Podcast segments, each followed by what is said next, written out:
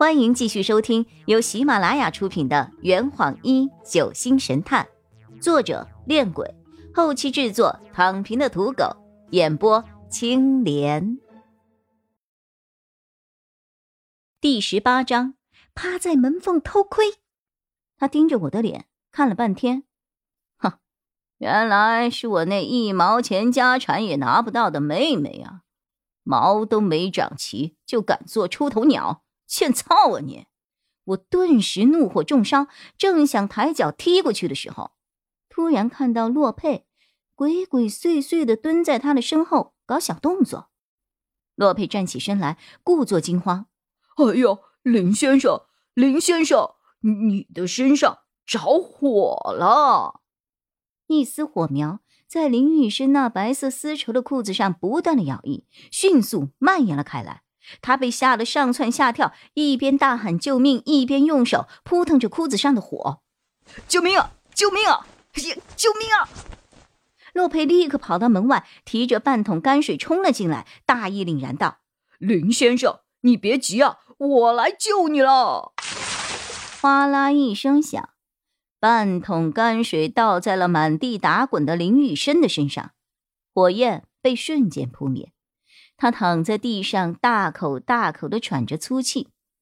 我和三宝捏着鼻子，事不关己的默默看着。洛佩扔下泔水桶，蹲在林雨生的身旁，双手用力的在他身上扑腾，十分的关切。哎呀，林先生，林先生哦，你没事吧？哎呀，需不需要我帮你叫救护车呀？林雨生被洛佩这么一闹，瞬间把丢了的环儿又找了回来。他一掌推开了洛佩，滚开！我和三宝躲在柜台后面，捂着嘴偷笑着。林雨生从地上爬了起来，指着我们，恶狠狠地说：“你们都给我记住！”他捂着从烧开的裤子中露出了半条紫红色的内裤，屁颠儿屁颠儿地跑回了房间。我和三宝终于忍不住笑出了声来。我们走到了洛佩的身边，跟他击了一下掌。年轻人干得漂亮！年轻人干得漂亮啊！洛佩此刻又露出了他那标志性的眨眼。好笑，我比你们两个都要大吧？我满意的拍了拍他的肩膀。不要在乎这些细节，不要在乎细节。三宝担忧的问着：“你就不怕他告你恶意伤人吗？”洛佩装疯卖傻：“哎呀，咱们店里有监控吗？我刚刚是做了什么了吗？还是你们看到什么了？”我和三宝对视了一眼：“对啊，我们刚刚什么都没有看到。对我们什么都没看到。”洛佩又从口袋里掏出了一个黑色的钱包。打开一看，里面放着几十张百元大钞。他将那堆钞票拿出来，分成了三份给了我们一人一份。这是干什么呀？分赃啊！这样一来，你们就是同谋了。嘿，洛佩将空钱包扔进了垃圾桶，开始数着手里的钞票。我和三宝又对视了一眼，瞬间睁大了眼睛。这个钱包是他刚刚在林雨生身上扑腾的时候顺手拔出来的，可以呀，年轻人很有前途呀！我对洛佩竖起了大拇指。闹归闹，数钱归数钱，我和三宝也加入了数钱的队伍中。三宝一边数钱，一边语重心长地说：“洛佩呀，你很有当小偷的潜质啊！”啊。上次不还是大盗吗？怎么现在就变成了小偷了？哼哼当小偷不好吗？来钱快，收入高，还能够教训坏人。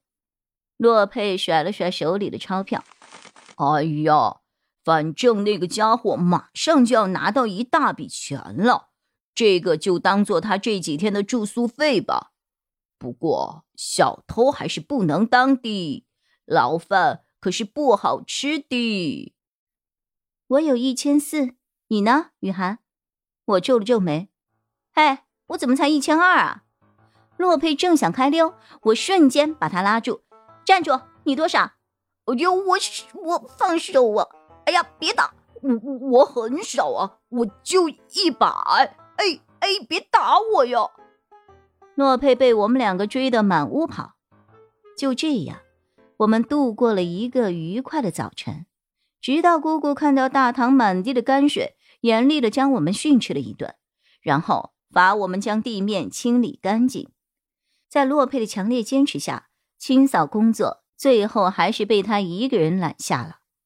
我对洛佩大为改观，并且产生了一丝愧疚感。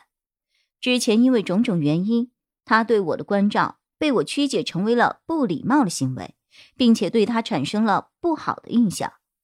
现在冷静下来，好好想想，他只是在正常的对心仪的女孩子表达适当的关心和温暖而已，并没有任何的恶意。而今天早上发生的事情，他又展现出了路见不平、机智勇敢和一人做事一人当的优秀品质。不错的男生，哎呀，就是他能够再长高一点就好了。我心情大好，蹦蹦跳跳的朝楼梯走去。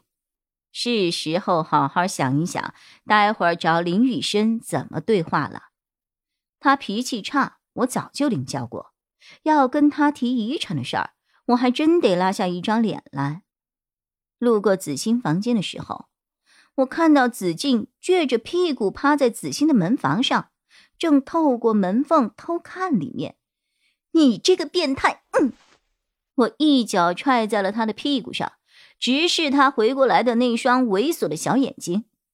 喂，你怎么连亲妹妹也偷看啊？嘘！他试图来捂我的嘴，却被我一手给打开了。他一脸紧张的指了指屋内，我看事出有因，也和他一样趴在了门缝上往里边偷窥。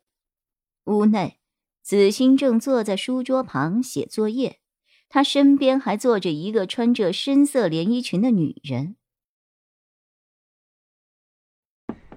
这坛已经喝完了，呵，你猜出凶手是谁了吗？啊？老板，拿酒来。呃呃，更多精彩，请关注青莲嘚不嘚。